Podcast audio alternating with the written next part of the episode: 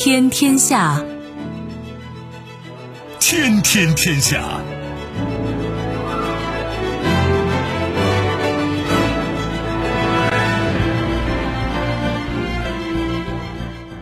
历史穿行者，新闻摆渡人。听众朋友，大家好，您正在关注收听的是《天天天下》节目，我是夏萌，和我一起陪伴各位的还有本节目评论员重阳。世界纷繁复杂，新闻随时发生。今天的节目您将听到：人口八十亿，世界人口突破八十亿；苏纳克改口，两次拒绝将中国称为威胁。卷土重来，特朗普正式宣布参加2024年美国总统大选。也算提醒，张雪峰称五到十年内外卖员可能就会消失，稍后会一一道来。收听节目，您可以使用手机，欢迎使用计时客户端，也可以选择蜻蜓 FM 或者是企鹅 FM，搜索“天天天下”就可以收听我们的节目以及其他相关内容。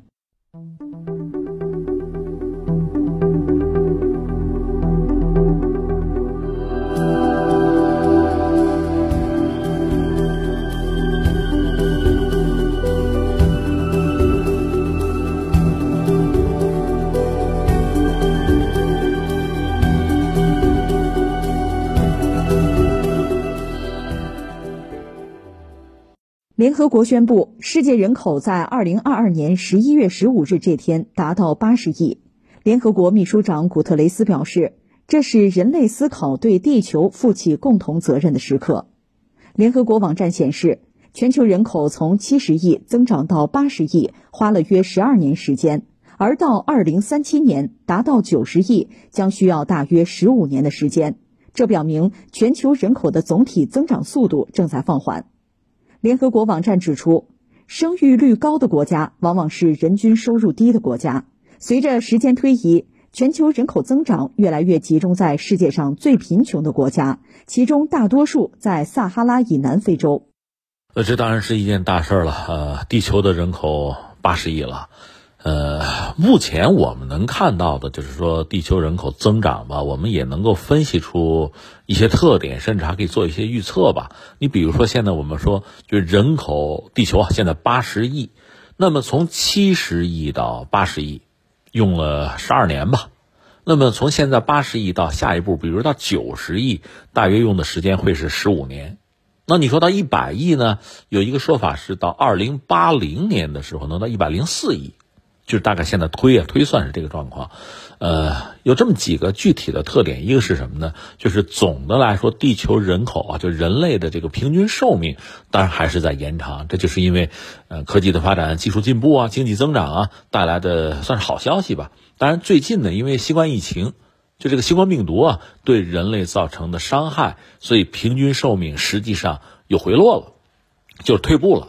但是这波疫情过去之后，相信呢，呃，人类的平均寿命总的来说还会继续延长嘛，这是一个我们要说。再就第二个呢，就是我们刚才谈到，就是人口增长啊，爆炸性增长那个时代已经过去了。现在我们看到的就是说，人口增长用的时间，呃，同样这个人口啊增长。规模哈增长用的时间是越来越长了。这刚才我们不是讲吗？七十亿到八十亿十二年，八十亿到九十亿呢十五年，那九十亿到一百亿，那到二零八零年去了，是这么个状况。但另一方面呢，实际上与其我们这么说，倒不如说就人口增长在地球上不同的国家和地区吧，它呈现出不同的样态。这个和一个国家内的状况其实也没太大的差别。拿我们中国人来说，我们都知道，你比如说呃城市化、城镇化。这个本身其实对人口增长呢，那你说它是聚集对吧？人聚集在一起生活嘛，人口密度大。但另一方面呢，人口增长反而是降低的。不是有句老话讲，城市是最好的避孕药吗？就是实际上这种大规模人群聚集啊，这种城市城市化，那么你说生孩子生什么二胎三胎啊这个欲望实际上在降低。那在全球范围内也是这样，不还有句老话吗？叫什么？呃，越穷越生，越生越穷。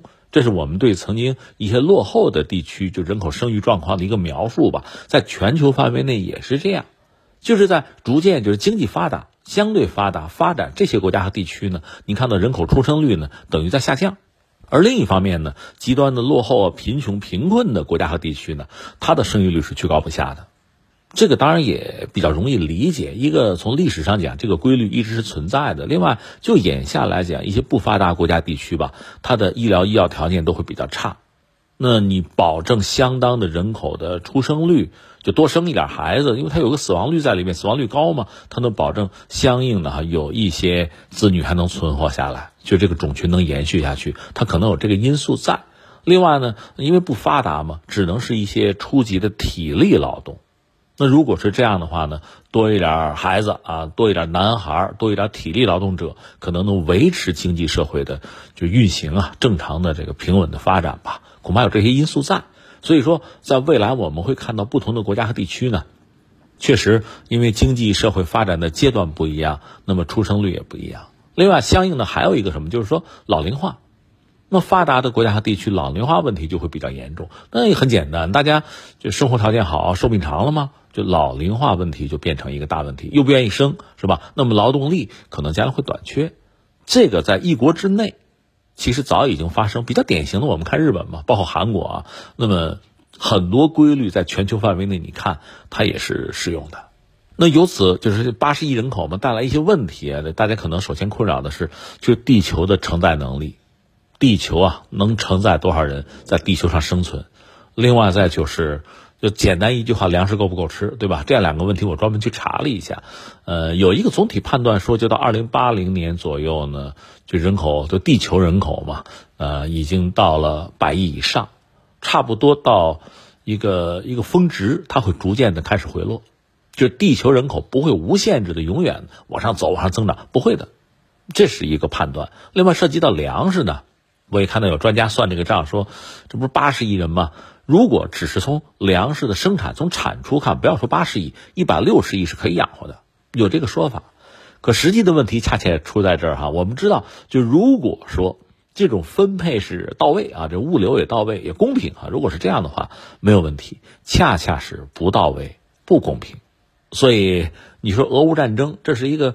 算是区域的局部的战争吧，就说俄罗斯和西方在博弈，战场还是在乌克兰嘛。即使如此，俄乌作为全球主要的小麦啊、谷物的出口国，呃，包括化肥，俄罗斯化肥还是这个在全球卖的很好的哈，就是向国际市场提供这些东西，提供的就不够了。大家马上担心的就是粮食危机，而我们也知道前段时间。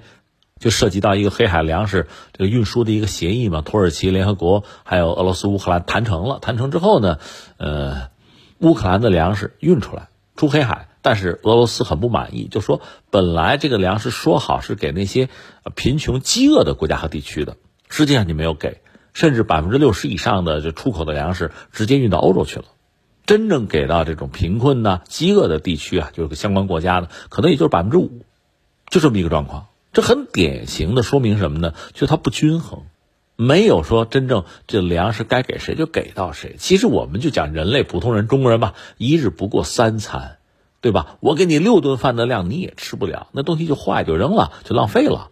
是这种不均衡是我们目前看到的一个局面。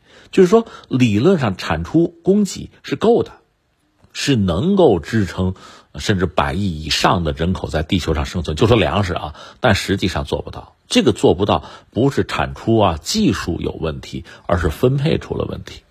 实际上不只是粮食啊，就是国家之间的、区域之间的这种发展的不平衡。那现在我们看的是非常清楚，而且随着技术的进步，我想这种不平衡它会加剧的，就是随着这个呃高技术。啊，人工智能啊，自动化就是机器人儿这些技术，它会顶替很多呃初级劳动、重体力劳动，它可以做到的。那这个时候呢，其实人如果受过相应的教育，他才能够有合适的工作，一方面给社会做贡献，一方面给自己谋求一个相应的位置。而还有大量的人如果没有受过相应的教育，那在社会上你能找到的这个工作，你的岗位。就很难，就很稀缺了，很不容易了，就出现这个局面。那按说啊，我们就讲地球人口已经八十亿了，那就意味着就人力资源其实更丰富了。这么说你也不能说不对哈，但是其实你仔细想一想，它是有前提条件的。我们都知道，一个小孩子生下来，呃，他可能就是说，呃，基础很好，是吧？先天条件很好。啊，智商也很高，但他只有经过相应的训练教育，他获得知识，把这个知识再转化成他自己的能力，他才能真正叫做人才，叫做能够呃学有所成。而且对这个社会、对人类才可以做出贡献。如果他虽然说资质很好，他没有机会受到教育，他所从事的也只能是那些最初级的劳动。这道理是很简单的呀。所以，当地球人口到了八十亿的时候，一个我们就要问：地球能不能承载得了啊？大家能不能吃饱啊？这是一类问题啊。这确实涉及到就是一个分配的问题。就贫富差距的问题，这个问题要解决。与此同时呢，这个国家之间发展的这个不均衡啊、不同步啊、区域之间的这种呃不平衡，它还带来其他的问题，就是受教育程度啊、就业的水平啊，就这些问题，它实际上让这八十亿人不能真正的拧成一股绳，把大家的聪明才智都发挥出来，用于整个人类的进步，他做不到。而实际上，更多的时候呢，是很多人因为没有机会受到很好的教育，没有机会在一个适宜的位置上去发光发射，实际上就内耗掉了，就浪费掉了。这是我们现在看到的一个状况。所以往大里说，当地球的人口到了八十亿，就整个人类应该认真的思考，就全人类应该有一套更好的秩序。这个秩序呢，应该是谋求公平和公正，让大家都有发展的机会。不管是一个发达国家还是一个落后的经济体啊，都有这样的机会，这样才能让八十亿人，啊，比如都能吃饱，能受到相对比较好的教育，能够呃为为人类吧 做进一步的贡献。我觉得这是一个。另外，这个事儿这个宏大的愿望，如果我们无从实现，那我们至少要要推动整个世界达成共识，同时在我们一国一个经济体内部，我们尽可能的让这个状态达到最理想。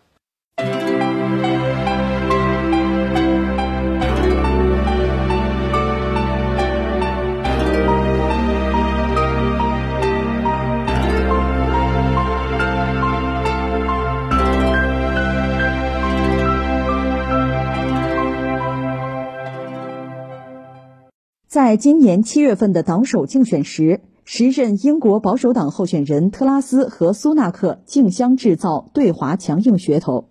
其中，苏纳克曾宣称中国对英国安全构成最严重威胁，若他当选，将采取对华强硬立场。但有媒体报道，就任首相后，苏纳克的态度软化了。当地时间十一月十五日。正在印尼巴厘岛出席 G20 峰会的苏纳克接受采访时，两次拒绝将中国称为系统性威胁，并在一次口误后立即改口。苏纳克随后表示，不和中国对话将无法解决共同的全球挑战。采访他的记者表示，这是苏纳克暗示放弃将中国列为威胁。我们还是来关注 G20 峰会啊，只不过苏纳克并没有和中国的领导人见面呢，但是已经在呃和记者对话交流之中，两次就特别明晰的谈到，就中国啊，我们怎么来概括中国？不是威胁，不使用威胁这个词，以至于大家就问，之前就是你的前任做了四十五天首相那个特拉斯，他不是曾经讲把中国作为威胁吗？他上台也没干什么事儿啊，上台一个据说可能。被吸那个管线被炸和英国有关，和他有关，这是一个猜测，因为你拿出相应的证据才能指控他、指责他，才能惩罚他。这放在一边啊，另外好像也没做什么，就是让英国的经济更乱。再就是涉及到中国呢，把中国定为一个什么对英国的威胁，把这话倒说出来了。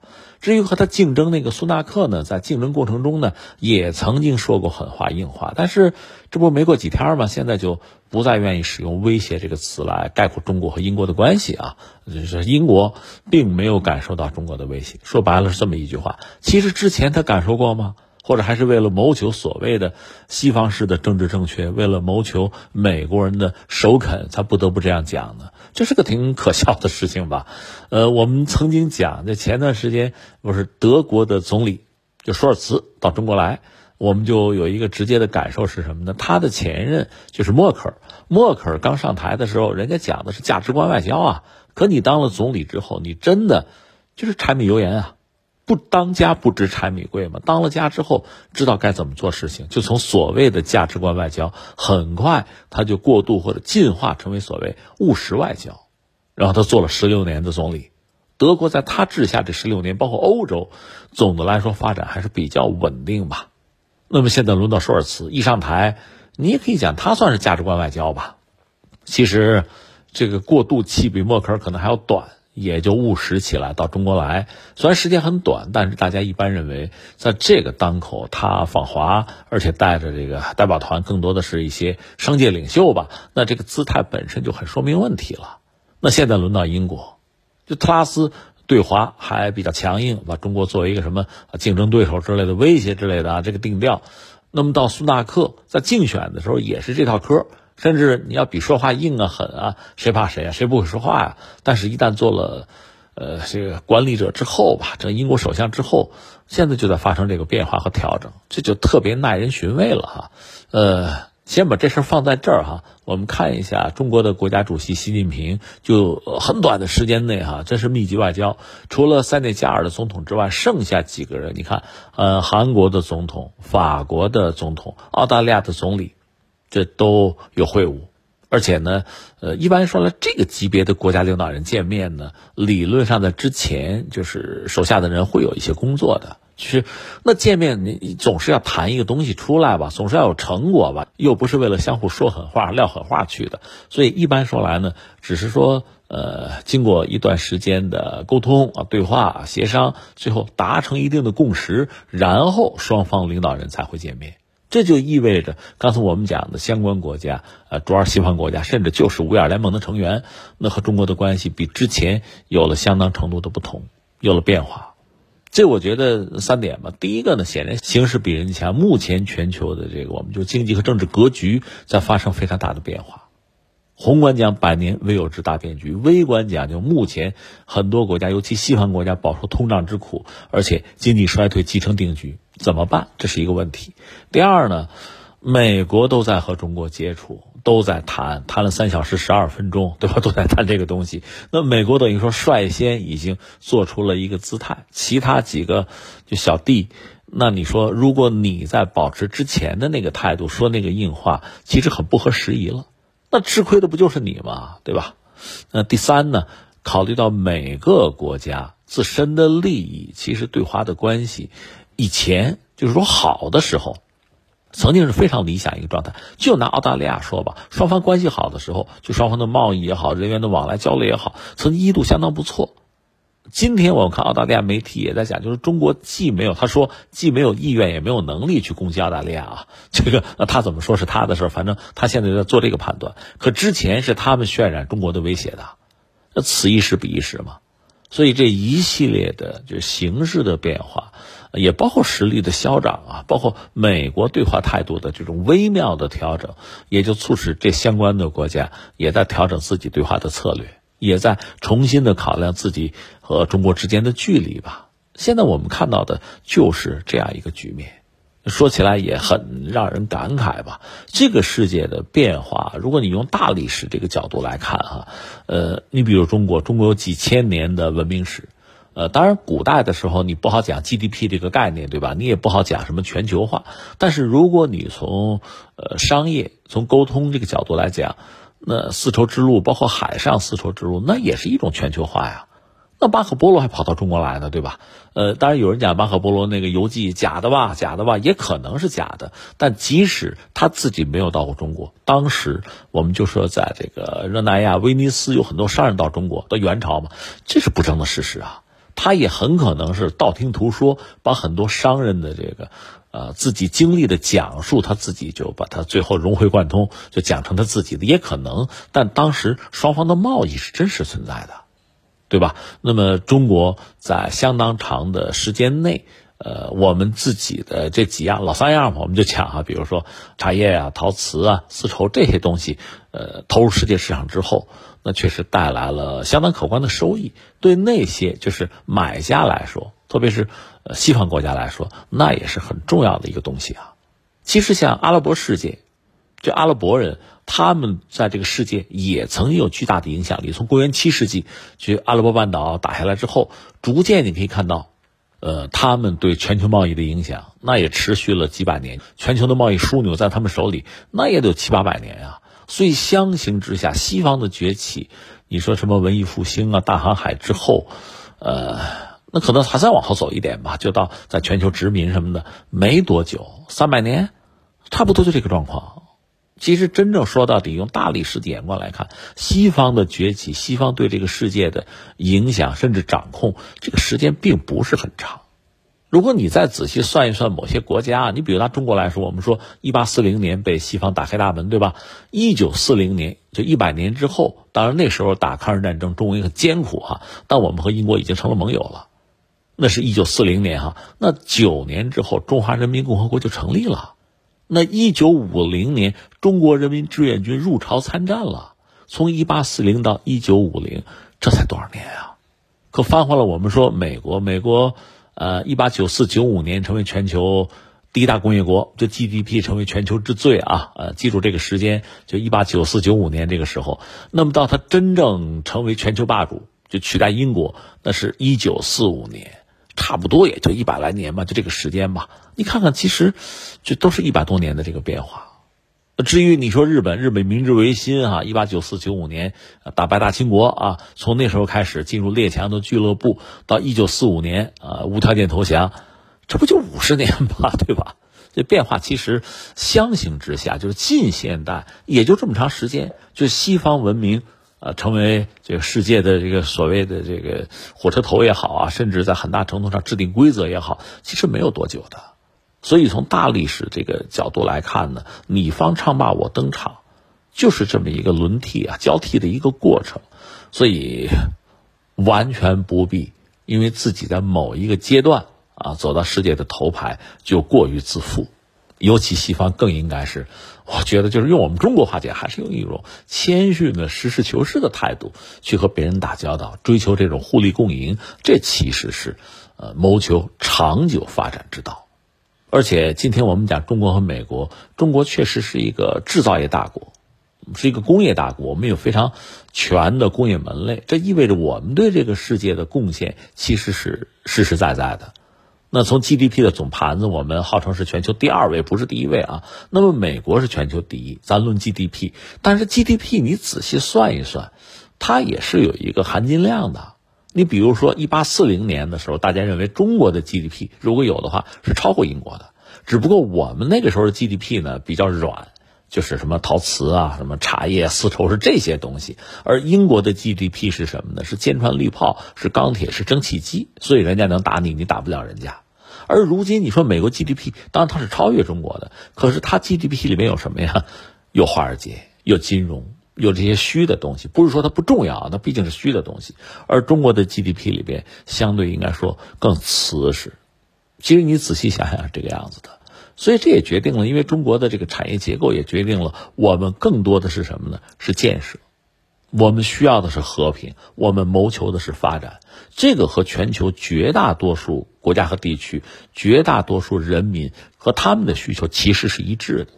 而美国为了维护自己的全球霸主地位，有的时候他谋求的不是和平和发展，他谋求的是动荡，在动荡之中，让自己的敌手、让自己的竞争者陷于这种自顾不暇的境地，甚至几个竞争者之间彼此之间哈相互制衡，他才有机会。那他带来的更多可能是争端，是战乱，那这个对整个世界对和平和发展。那是不利的呀，这样来讲的话，有的时候没有办法完全按照他的意图走，跟着他走，因为你自己要生存也要发展啊，我没有办法全心全意跟着你，我又不是你美国的一个州啊，所以你看出现今天这个局面也不让人觉得奇怪。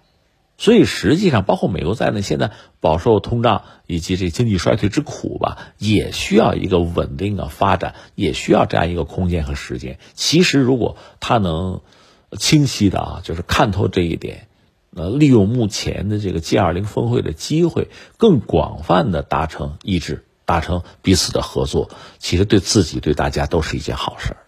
那么至于英国呢，我们讲他曾经。呃，日不落帝国在世界上也占有这个相当重要的位置哈，逐渐它衰落了。越是在衰落的时候，其实如果对自己的实力有一个清醒的认识，对自己在当今世界啊，就是这个格局之中啊，舞台之上，对自己这个角色有一个清晰的定位的话，他其实也应该知道，这种和平和发展于他是更有利的。而在大国对抗之中，自己还要选边站，他没得选，他只能跟美国走啊。而且，呃，即使和美国走选边站，那美国连就连个自贸也不和他签嘛，连最基本的需求都没有。而马上我们看到，就特拉斯就遇到这个问题，苏达克依然会遇到，就是英国这种分裂的危险。最基本的就是苏格兰，另外还有北爱尔兰，就这些问题很快就会被引爆。所以在未来几年，在发达国家，在西方啊这个圈子里，G 七里边，英国恐怕真是一个就面对危险和挑战尤甚是这样一个国家。所以还是把自己的事儿处理好，比什么都强。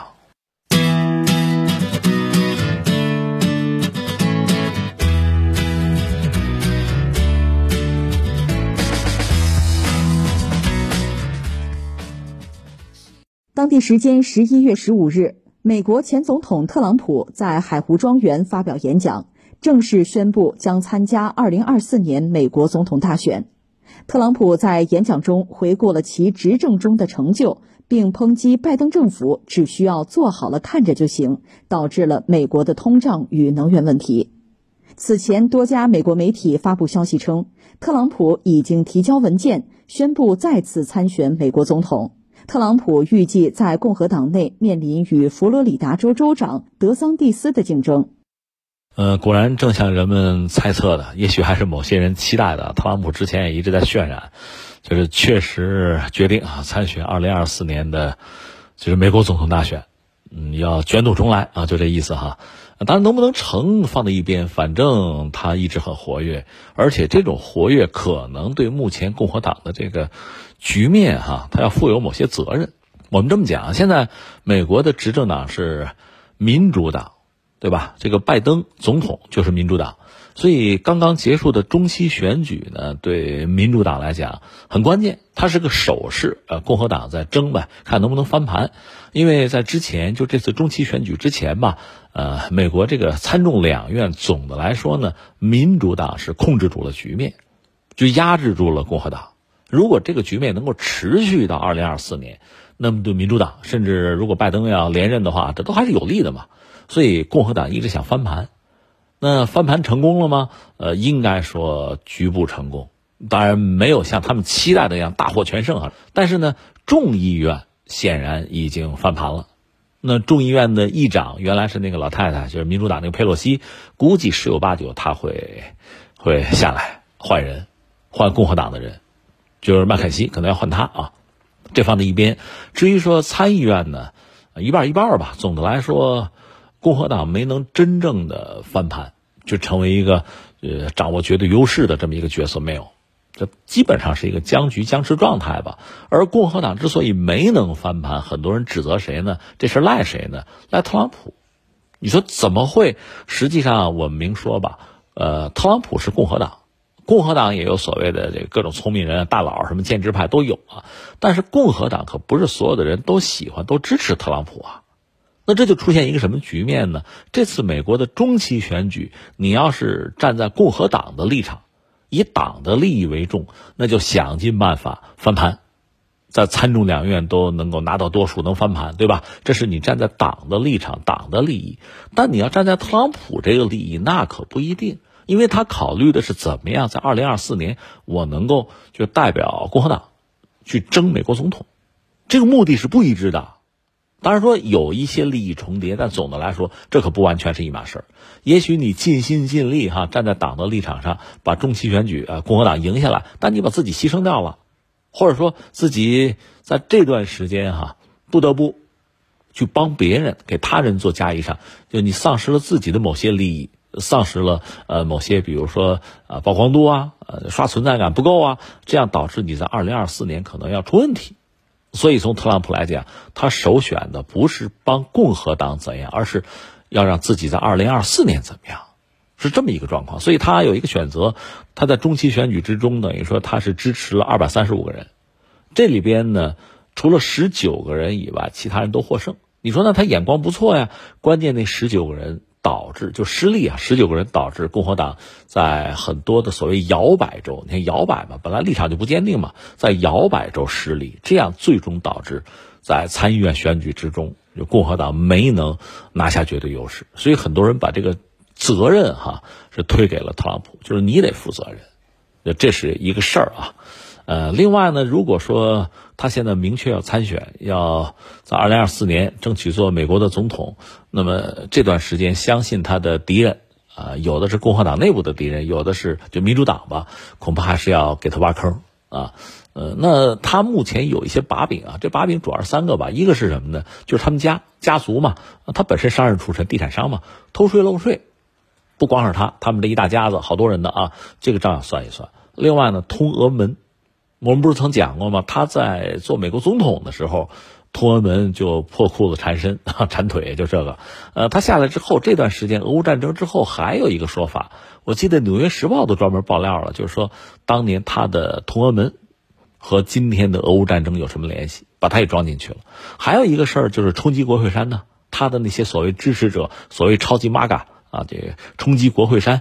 那你是什么角色？你是不是背后怂恿啊？你进行策划了？你指使的？就这些事儿，其实你要说都没搞清楚吧，都还有牌可打。就他的敌手依然可以拿这些事儿跟他算账。所以在二零二四年之前，他有没有牢狱之灾，这个也还不好说。啊，那政治斗争很残酷的，谁知道会怎么样？这是一个。还有一个是什么呢？他的竞争对手们也已经出现了。你比如当年他是总统，副总统叫彭斯，彭斯可能也想参选总统，这是挑战者。当然，彭斯呢给人的感觉就在他当副总统那阵，给人感觉就是唯唯诺诺吧，为这个特朗普马首是瞻啊，就就就会这个拍马屁了，也没干别的。所以说他的民意支持率也不是很高哈。但现在真正挑战特朗普的人也许已经出现了，这就是那个呃德桑蒂斯。德桑蒂斯呢，七八年生人，他是美国的佛罗里达州的州长。这个人，这个人以前是和特朗普关系很近的，很铁，呃，是特朗普的追随者吧？是不是有师生之谊？可以这么讲。总之是一直是追随特朗普，他们一家子，呃，包括他夫人。呃，另外值得一说的是，他曾经公开讲，就是特朗普那个著作啊，他给自己的孩子啊，作为什么人生什么读物，那孩子很小啊。这个呃，当然我们也知道，特朗普写的书呢很简单。你看特朗普发推特什么的，他那个英文呢单词用的都是特别简单的。这有两种可能，一个是特朗普这人就文化水平低嘛，但是我们知道他是名校毕业。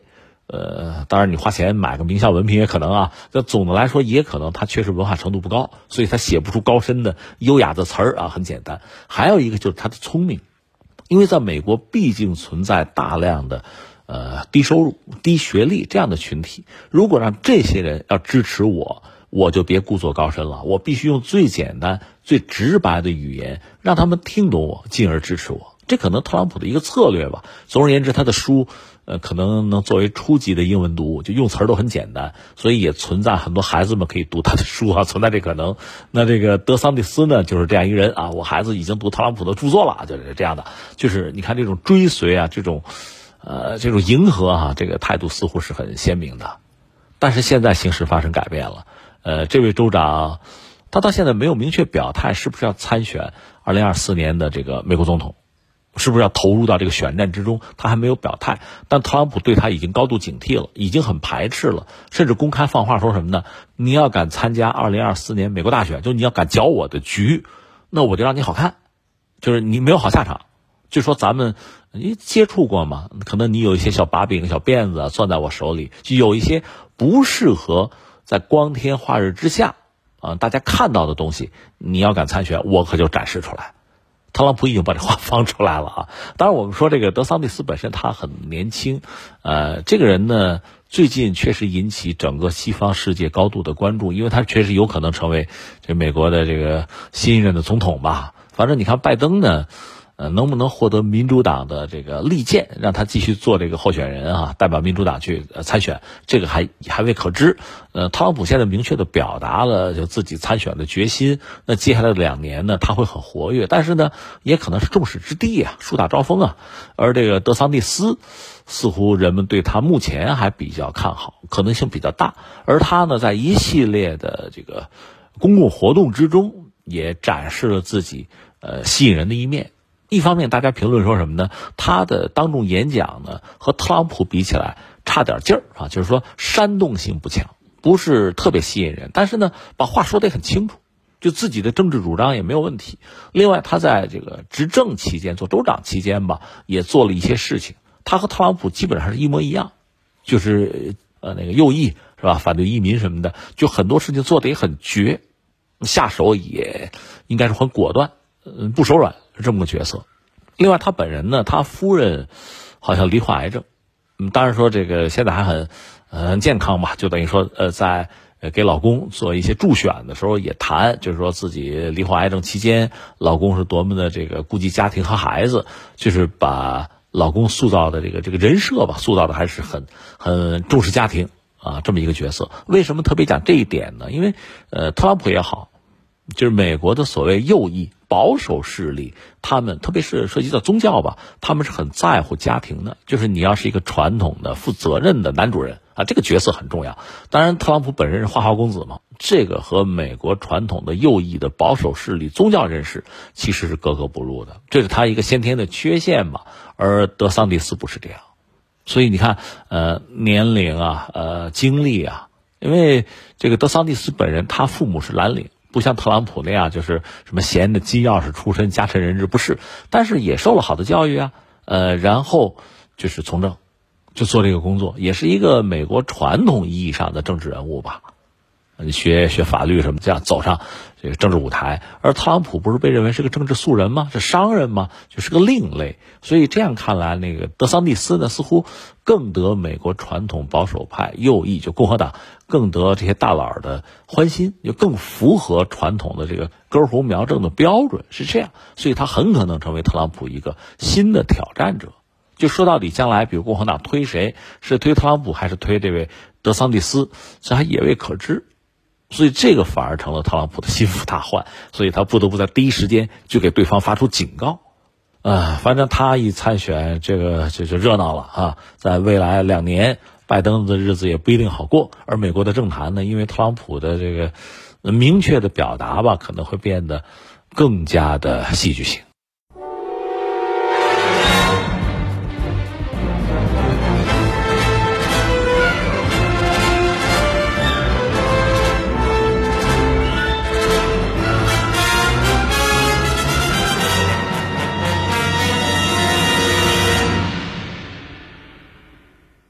近日，张雪峰在一档节目中发表言论，称不建议大学生毕业送外卖，五至十年后都可能没有这个职业了。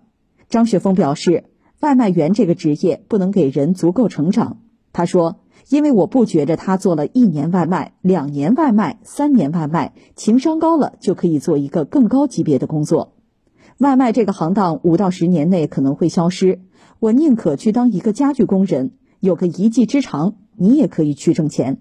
张雪峰还感叹道：“现在实体制造业非常缺有一技之长的技工，甚至到一定程度，四五十岁年龄还可以到中职技校去教徒弟。”对此，网友议论纷纷。有的网友表示：“除非以后没人点外卖了。”也有网友表示：“张雪峰的意思是，刚刚毕业的大学生就去送外卖没有发展空间，不如去工厂或者学一技之长。”这样有个长远的发展，送外卖上升空间有限而已。而且未来真的不一定有外卖员，但是基础的技术工种会一直有。公开资料显示，张雪峰一九八四年出生于黑龙江省齐齐哈尔市，毕业于郑州大学，凭借七分钟解读三十四所九八五高校，他成为网红考研老师。也可能我比较孤陋寡闻啊，这个张雪峰先生我不是很了解，呃，后来一查，一个教育机构创始人嘛，但他这个话说的还是让人心中一惊啊。他就讲这个外卖员嘛，就是送外卖啊，这个这个行业可能五到十年也就消失了，这个可能让人觉得有点意外。但你仔细想想，我倒觉得他有他的道理，或者说这个提醒对很多年轻人来说吧，他确实提出一个问题，值得大家认真去思考。因为之前我曾经看到过一个类似的调查或者报道吧，讲什么呢？讲今天年轻人不大愿意去工厂做工了，更愿意比如送个外卖什么的。但这个好理解，因为你在工厂里做工，现代化的工厂啊，那就是一部非常非常庞大的机器，而且它的运转有自己非常严格的规制。你呢，不过是里边一个微不足道的小小的齿轮，你一旦把你装上去之后，你就基本上就是跟着走就是了。嗯，完全没有办法改变什么，既不能改变整个这个机制啊，机器也不能改变自己，就跟着走，一直到自己最后被磨损，实在不行了就淘汰掉。那这样的命运大家不愿意接受，不愿意干啊，而且没有什么意思，因为人附着在机器之上跟着跑，那确实，呃，从宏观上说，那人的异化，对吧？这个呃，讲这个马克思主义说这个人的异化，就这东西，你看那个资本主义发展初期，呃。就人和机器之间的这个博弈啊，其实确实很让人觉得触目惊心。呃，比如著名的那个卓别林，他很多那个默片那个时候啊，呃，就讲人和机器之间，人在生产线上多么无助。呃，真实的故事也是这样。你比如像那个福特，就是美国那个福特汽车那个福特，福特实际上他是搞这个流水线，就是生产汽车流水线，人在那个流水线上跟着走，那个工作的节奏。是可以调的，那个生产线走得快，你就节奏就快嘛。那人肉的嘛，那其实非常痛苦。当然，福特能做什么呢？我多给钱，对吧？所以他招人还不困难，说招就能招来，就是劳动者能招来。但招来之后，很快就受不了了，甚至有家属就抗议说，自己家里边这个男人啊，在生产线上干一天，回家之后就是散了一样，啥也干不了了，就剩睡觉了，很残酷。那我再多给钱，那人人的。体能包括人的精神，它都是有限的，没有办法完全和机器去去并驾齐驱啊，那不现实，就出现这么一个局面。所以你说很多年轻人不愿意在工厂里做工，成为流水线上的一个一个齿轮啊，一个附着物，这可以理解。那很多人选择，比如我送外卖，送外卖呢，呃，挣的不少。实话实说，他是个辛苦活，挣的不少，跑嘛，挣的多，而且很多人觉得，就是自我感觉能不能通过和人打交道，送外卖嘛，能够提升自己的啊情商啊，人际交往的能力，甚至还增加自己的人脉哈。那现在张先生说拉倒吧，别想了，也就是五到十年，这个职业恐怕就不复存在了。其实你仔细想，我就觉得还有它的道理啊。那从某种意义上讲，你做一个这个外卖员啊，就是这个速递哈，它实际上也是附着在一个大的机器上的一个齿轮，对吧？他挣的倒是也不少。其实富士康挣的也不少啊，但是你受不了不还是受不了吗？他说到底呢，就是你在这个呃，就像在一个传送带生产线上，其实是一样的，它的效率高，你必须跟着调你自己。让你自己始终也在一个就是高度的紧张，甚至也是很边缘的这么一个位置了啊！你说你想通过送外卖的方式挣钱，这个应该能做到。那么你送的越快，挣的就越多。但是你送的越快，你效率越高，你和人打交道，这个时间其实就越短。你想过没有？它很辩证啊！你可能见的人很多，但是说个一句话，通一个电话来取就完了。甚至你要等不及呢，把它塞到什么什么什么蜂巢云柜里边，你就走了。那你说真的提升自己的情商也很难的。那你说我如果放慢节奏呢？那是啊，那挣钱就少了，送的件儿就少了嘛。所以这里边你可能要把握一个平衡。而一旦你作为一个齿轮啊，放到生产线上去，你会被催促着。大家都在催你，是吧？你的公司在催你，那我作为一个买家，我也希望你快点把货给我送过来。都在催，你恐怕也就刹不住车了，就这么一个状况。实际上，我要说，在当今时代、当今世界吧，分工很细，类似这样的角色，就是大机器上一个小齿轮，这个角色很多人都在扮演。那从未来来看呢，这样的角色还能扮演多久？就是你还能承担多久？呃，社会对你的需要还有多久？这确实都是一个问题。所以，这个张雪峰先生他的这个提醒，我倒觉得还是有价值、有意义的。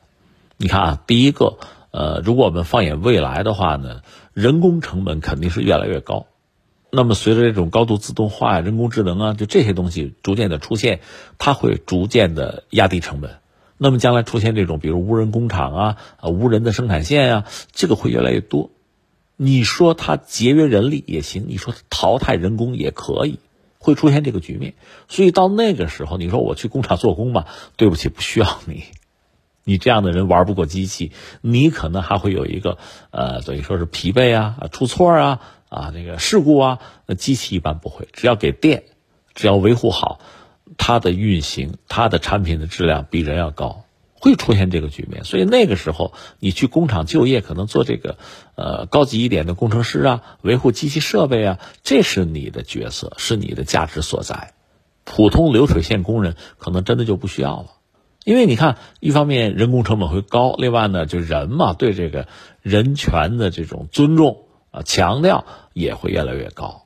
对吧？那保护你的安全啊，尊重你的这个人身自由啊，你别干了，还让机器干吧，会出现这个局面。同样，将来你比如说像那个物流啊、快递啊，也可能逐渐的会去人工，会无人化，会出现这样一个局面。这是一方面，另一方面，刚才我们说了，你希望通过这个工作这种方式呢，提升自己，难度很大，因为流水线上的工人也好啊，有快递员也好，你每天这种重复的劳动。反复做的就是这一件事情。你说要提升自己，呃，不管是说在这个知识水平上啊，包括人际交往的能力啊、经验上啊，或者你说什么情商上要提升自己，很难的。所以从这个角度讲呢，这种工作逐渐的被人们厌弃，我不喜欢了，不愿意做这个工作了，这种可能性是有的。当然，很多人不得不做呢，就是为了挣钱养家糊口，对吧？呃，图口饭吃。那只能是从这个角度考虑，就有一个挣钱的工作，先对付着干啊。一旦我有点钱，有点积蓄，我想提升自己，就会放弃这个工作。可能将来就是要做这种取舍。而与此同时呢，那些呃对人的提升、对人的上升有帮助的工作，可能它有挑战性，可能一开始呢，呃挣钱不是很多。可能起点高，对你要求高，可能是这些工作反而对人会有越来越多的吸引力，逐渐的成为我们的必须。那作为年轻人呢，我想对就业市场也好，对未来社会发展也好，还是要有一点清醒的认识。那种真的具备创意的，就是创造性的哈，对人有挑战的，通过这种挑战能让自己的能力逐渐增强。哎，这样的工作可能越来越值得我们去寻找，呃，去争取。而且你要知道，人的一生啊，并不是什么时候想学习都可以学习的进去，想提高都能提高得了，还不是这样。也就是年轻的那一段，就青春嘛，那一段对我们来说才容易达到我们这些指标、这些要求。所以，我们回到这个张雪峰先生这个。这个提醒啊，不管他这个判断是不是太绝对啊、太武断，他这个提醒还是有价值的。